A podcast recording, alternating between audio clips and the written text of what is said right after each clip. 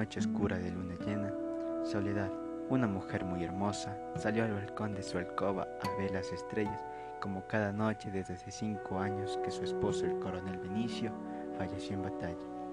A la espera de poder ver una señal en el cielo y contemplar que su esposo, un amor de toda la vida, le enviaba con mensaje de que pronto volverán a estar juntos. Como el coronel lo dijo el día de su boda, ten en cuenta el día en que muera, un destello de luz será presente y será el momento en que tu alma y mi alma estén destinados a pasar a la eternidad. Como todas las noches, Soledad tenía como costumbre cenar a la misma hora, tomar un baño de agua caliente y ponerse sus mejores prendas. Pretendía este ser un rito el cual terminaría uniendo a ella y a su esposo. Pero desde hace cinco años esperaba y esperaba y no veía ninguna señal de su esposo. Con lágrimas en los ojos, entraba a su alcoba se desvestía y se ponía su pijama y dormía en una intermitente penumbra. De día se levantó y como siempre sentía la soledad que le atormentaba, pero al mismo tiempo la tranquilizaba. Recorría su hogar buscando algún vestigio que su amado lo haya dejado.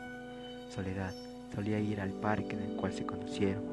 Ese día se encontró con un caballero, el cual se quedó hipnotizado por su belleza y delicadeza que particularmente la caracterizaba. Soledad, después de la muerte de su esposo, se negó a conocer a otros hombres por el sencillo hecho de que creía en la promesa de su amado. Caía en una nostalgia tan profunda que le impedía ver a los caballeros que pretendían tenerla a su lado.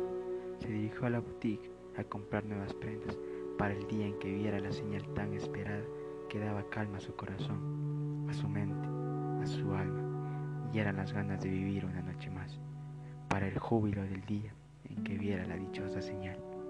No se daba cuenta que poco a poco su vida se marchitaba en espera de una promesa que buscaba conectar con sus ganas de vivir.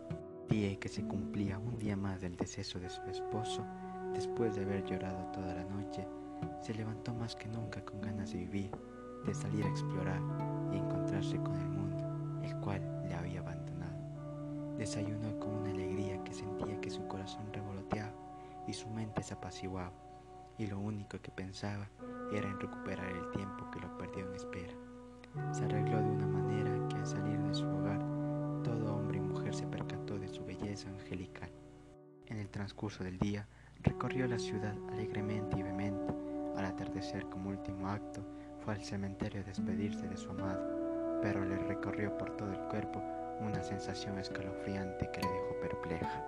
No a la misma hora de siempre, se bañó en agua caliente y se puso su mejor vestido, el cual vislumbraba su belleza. Al término de la espera, por fin vio un destello de luz en el cielo y decidió saltar del balcón para encontrarse y permanecer por la eternidad junto a su amado.